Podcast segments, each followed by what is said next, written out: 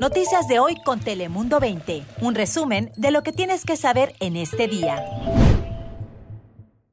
Muy buenos días, ¿cómo están? Les saluda Licel López en esta fría mañana de jueves. Buenos días, te saluda la meteoróloga Ana Cristina Sánchez. Y Cris Cabezas, ¿qué tal? ¿Cómo están? Muy buenos días. Y hoy vamos a arrancar con importante información. Presten atención porque las autoridades necesitan de la ayuda del público. Recuerden que no hay datos ni información pequeña que los pueda ayudar a resolver este caso, pero es importante que escuchen. Los agentes federales están buscando a más posibles víctimas de un sujeto sospechoso de drogar y agredir sexualmente a 20 mujeres en la Ciudad de México. Se van a preguntar, bueno, ¿y qué tiene que ver esa información con nuestra frontera San Diego-Tijuana? Bueno, resulta que este hombre es un residente de la mesa y es identificado como Brian Raymond. Él es ex empleado federal estadounidense y se presume que viajó en repetidas ocasiones a Centroamérica y Suramérica.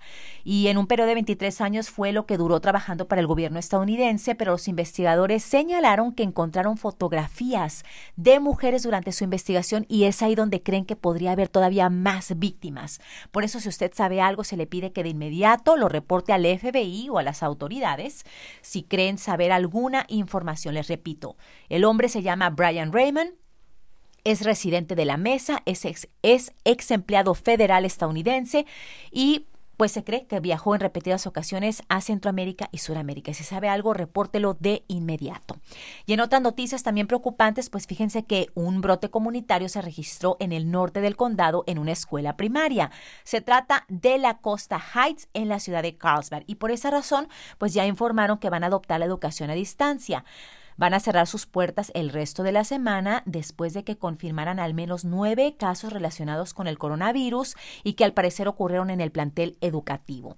Dijeron que ya le han informado a las personas expuestas al contagio, a las personas contagiadas y debido a las vacaciones de invierno, pues los cursos se van a reanudar hasta el 4 de enero.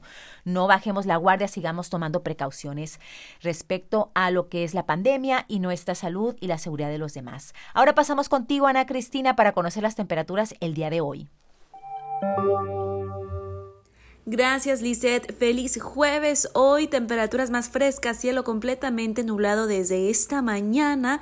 Y para esta noche el potencial de precipitación, lluvia muy muy ligera, la cual no todos van a recibir durante esta tarde-noche, pero sí todos sentimos ese descenso en temperaturas. Así que la máxima en la zona costera en los bajos 60, alcanzando solamente 18 grados centígrados, lo que es para Tijuana, pero ya para mañana un agradable ascenso en temperaturas y con cielo soleado lo que es el día viernes, así que este jueves nublado, fresco y un poco de precipitación para esta tarde y noche. Ahora paso contigo, Chris Cabezas, que nos tienes. Gracias, Ana Cristina. Pues te cuento que allá en el este del condado, un incendio de maleza amenazó varias viviendas sobre la calle Chaparral Drive en la ciudad de Santee. De hecho, los residentes tuvieron que prepararse para evacuar porque recibieron la notificación de las autoridades. Incluso se vio cuando estaban reuniendo los regalos navideños, quitándolos del árbol de Navidad y también subiendo sus pertenencias a los autos listos para salir de ahí eh, salvando sus vidas, ¿no? Pero afortunadamente los bomberos de Santee y también la agencia contra incendios Cal Fire combatieron el fuego tanto por tierra como por aire. Hubo varias eh, avionetas combatiendo el incendio y afortunadamente no dañó estructuras, pero sí estuvo muy cerca de la preparatoria Santana High School y también fue visto tanto el humo como el fuego desde la autopista 94, así que hay que estar muy vigilantes y hay que siempre estar preparados para evacuar ante una emergencia como estas. Pero del otro lado de la frontera, allá en Tijuana, nuestra reportera Cintia Gómez de Telemundo 20 pudo visitar varios negocios que se dedican a vender piñatas y desafortunadamente la están pasando muy mal porque sabemos que debido a la crisis sanitaria están prohibidas las fiestas, las aglomeraciones, incluso las posadas navideñas, que es una tradición mexicana muy importante. Yo me acuerdo cuando era pequeño iba con mi abuelita y en la colonia Cacho, los niños con las velitas y después quebrábamos la piñata. Incluso me acuerdo mucho de la canción No quiero oro ni quiero plata, yo lo que quiero es quebrar la piñata. Súper bonito recuerdo. pero en estos momentos no se pueden realizar debido pues a la pandemia.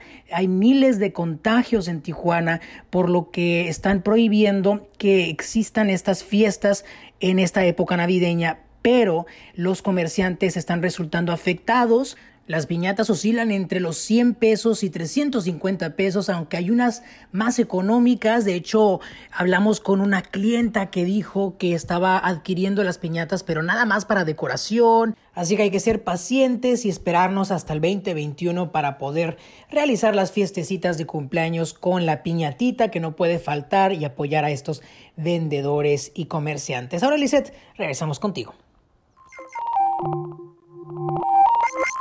Gracias, Cris. Antes de despedirnos, quiero darles esta importante información. Se declaró culpable Christopher Núñez, de 29 años, quien es acusado de atropellar a un padre de familia en el área de Sherman Heights.